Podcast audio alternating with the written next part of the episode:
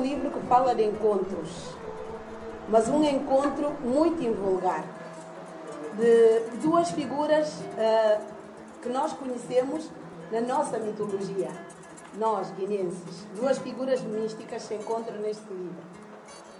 Fora de nós, algo estranho, incomum, além do nosso controle.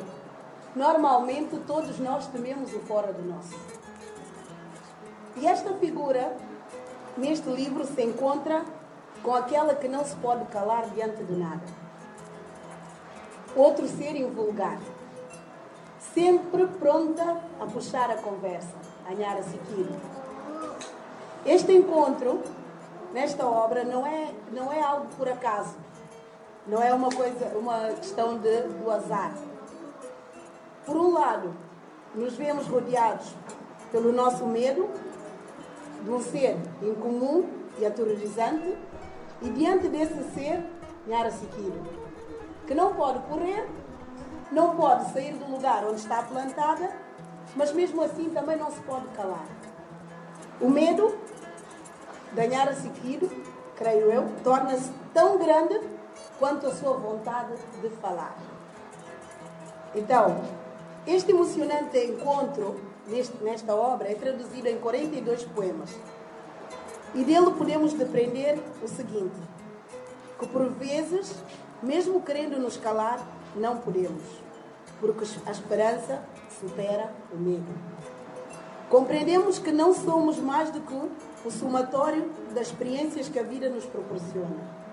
Aprendemos que os desvaneios podem conduzir à sensatez e a língua materna nos faz comunicar da melhor forma o que nos vai à alma.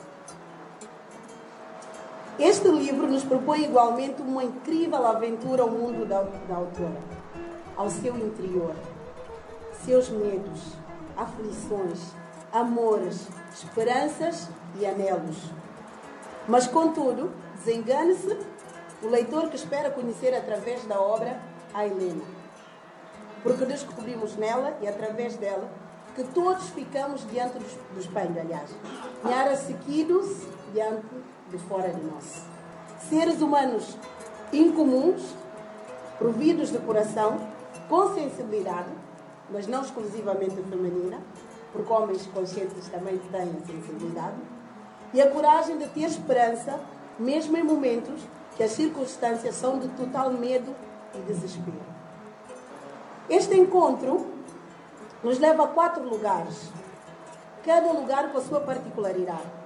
A sua casa, onde ela nos dá a conhecer o seu imenso amor pela sua pátria, as suas inquietudes por ela, os dissabores, mas sobretudo a sua permanente esperança de dias melhores, ainda que tenha medo do futuro incerto. O segundo lugar é o interior da autora. Lugares, cheiros, sabores, amores, em suma, é Helena, plena de histórias e vivências que representam tudo o que ela é.